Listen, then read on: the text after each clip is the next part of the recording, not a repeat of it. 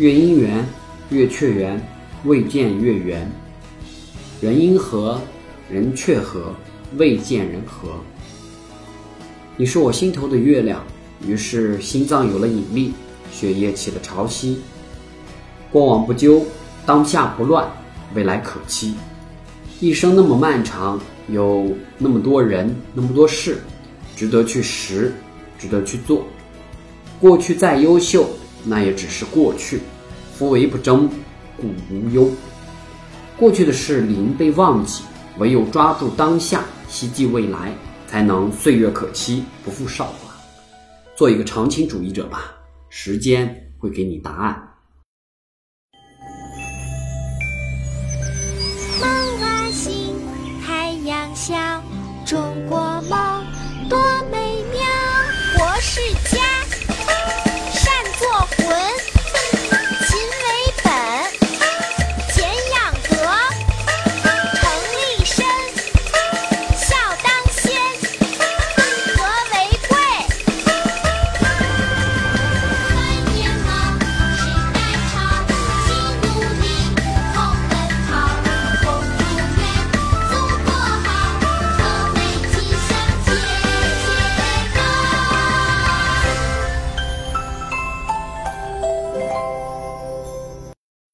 今天是国庆小长假的第二天，想必诸位和我一样，昨天都是窝在家里头看大阅兵了吧？怎么样？有没有被祖国的强大啊震撼到？讲真的哈，就这是我二十多年来，但逢大的这种周年庆，看过规模最大的一次阅兵了。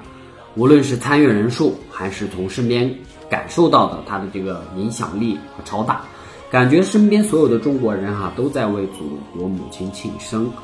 店铺门口挂满了红旗，各种小视频的 APP，什么抖音、快手啦，上面到处都是爱国宣讲，颇有过节之气氛。不去谈其他，至少从这次国庆大阅兵的活动，向外国人彰显了我们中国人哈是相当讲究内部团结的，也给那些希望分裂中国的外国势力泼了不少冷水。我们年轻人呢，要听党指挥，跟党走，唯有这样才能不负青春，实现中华民族的伟大复兴。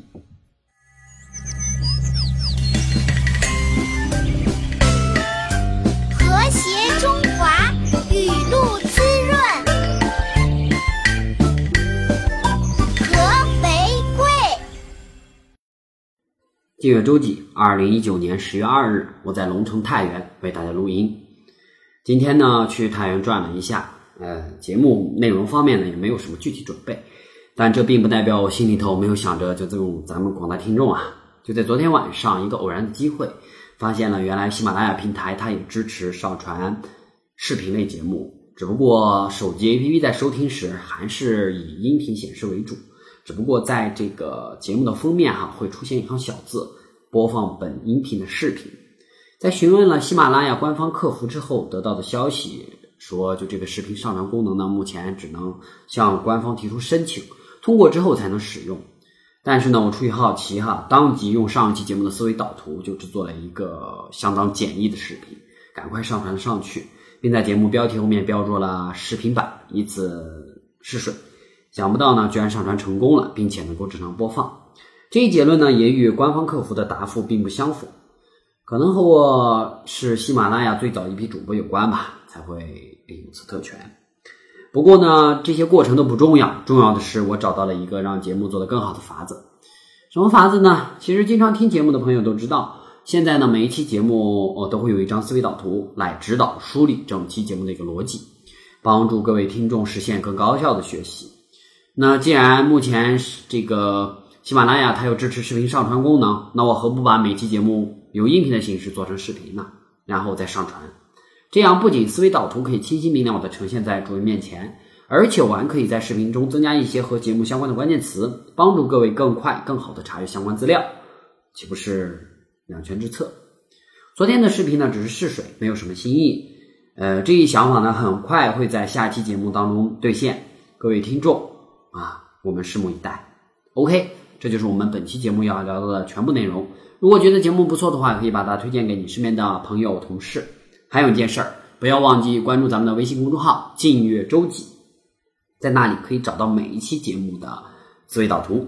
最后，感谢各位的收听，我们下期再会。